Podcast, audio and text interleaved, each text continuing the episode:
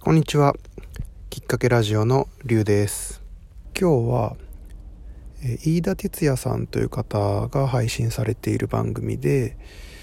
答えは風に吹かれているというタイトルの回があったんですけども、それを聞いてとても、え面白くてですね、えそれを聞いて自分が思ったことなんかを喋ってみたいと思います。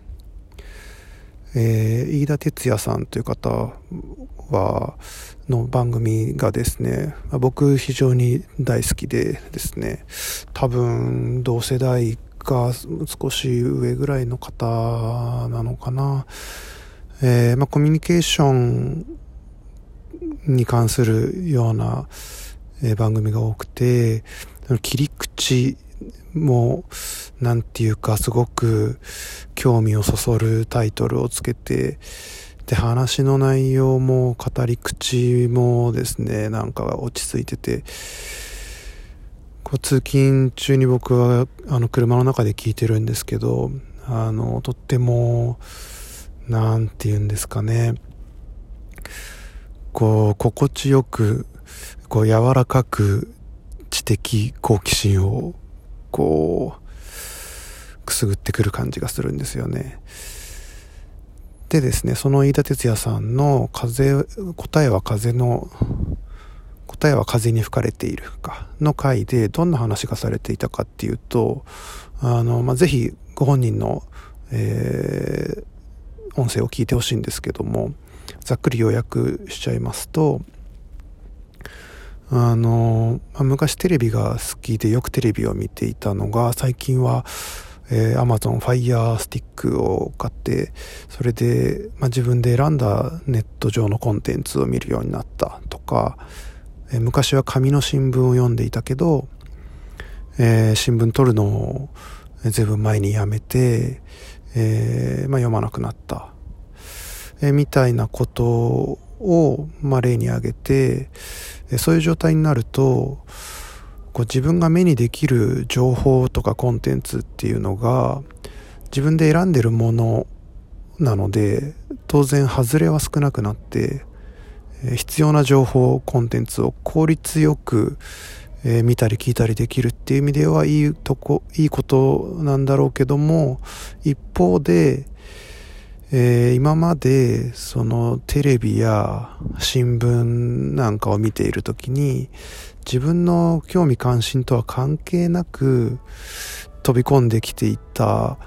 情報とかっていうのがまあなくなってきていると。でそういうものの中にこう偶然性みたいなところで非常に面白いものがあったりとかためになるものがあったりとかそういうところに何か真理があるんじゃないかっていうようなお話です。でそれを聞いて僕はですね、えー、まあ、テレビや新聞もそうだ、まさにそうだなと思ったんですけど、えー、もう二つ三つ、ああ、こういうところもそうだなと思ったことがあるので、お話ししてみたいと思います。え一つはですね、あの、辞書ですね。あの、まあ、僕が中学生とかで英語の勉強してた頃は、当然あの紙の本の、えー、辞書を使ってですね、英語の授業の前には、えー、単語を調べて英文を訳してみたいなそういう勉強をしていましたで高校生になるぐらいで電子辞書っていうのがですね、まあ、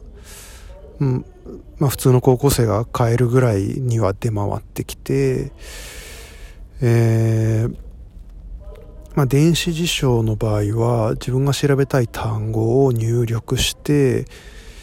えー、まあ、エンターみたいな企業を押すと、その単語の訳が当然出てきて、まあ、早いですし、例文なんかももちろんあって、とっても便利なんですけども、まあ、紙の辞書だとその単語を探している途中で何か面白い単語を見つけたりとかその知りたい単語の隣にある単語の意味もこう目に入ってきたりとか、ま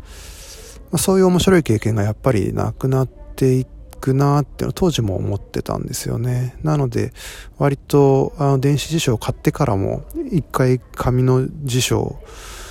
に戻ったりしてましたね僕は。それからもう一つがですねえー、っと何を言おうとしたんだっけな。紙の辞書と電子辞書。えー、それからえー、っとですね。あ本屋さんですね。僕、まあ、大学生ぐらいの時から本をよく読むようになって、まあ、最初は小説をたくさん読んでてですね、まあ、だんだん、まあ、社会人になるにつれてこうビジネス書みたいなものも読むようになってで割とジャンル問わずあの読む感じなんですけどそれってあの本屋さんに行くのが好きだったからだと思うんですよ。というのは大きい本屋さんって僕とても楽しくて好きなんですけどあのあんまり目当ての何か本を探していくわけではなく、まあ、何かないかなと思って行ったり最近どんなことが流行ってんのかなみたいな感じでふらふらしに行くんですよね。で、まあ、都内の例えば、えー、大きな純駆堂とか、えっ、と紀ノ国屋とかそういう本屋さんに行って、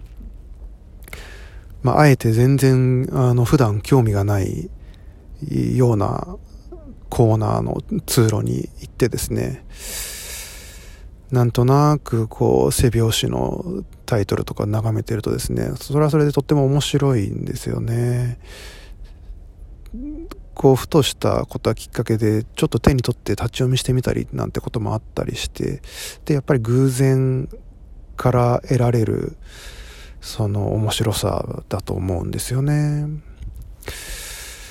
で、まあ、もう一つ、えっ、とまあ、インターネットも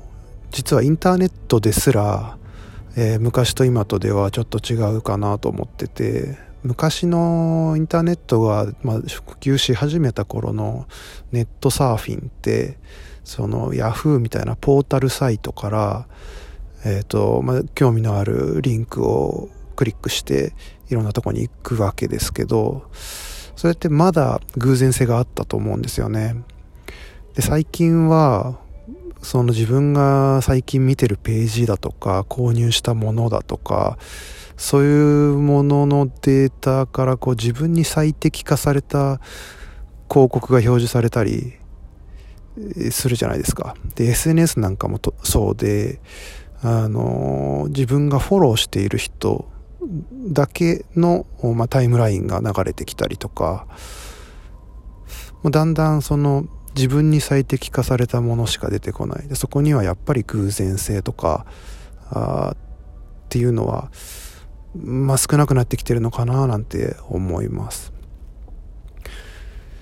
であの飯田哲也さんのあの主張というか答えは風に吹かれている。その自分の趣味思考の外で、えー、吹いている風。やっぱりそういうところに一歩出て風に当たりに行くと何か新しい出会いがあるんだろうなって、えー、とっても共感しました。風に当たりに行くにはどうしたらいいですかね。アナログに戻ることだけが答えじゃないような気もしますし何かいいアイディアがあればぜひ教えてください。ということで今日は飯田哲也さんの答えは風に吹かれているを聞いて、え、思ったことについてお話ししてみました。ありがとうございました。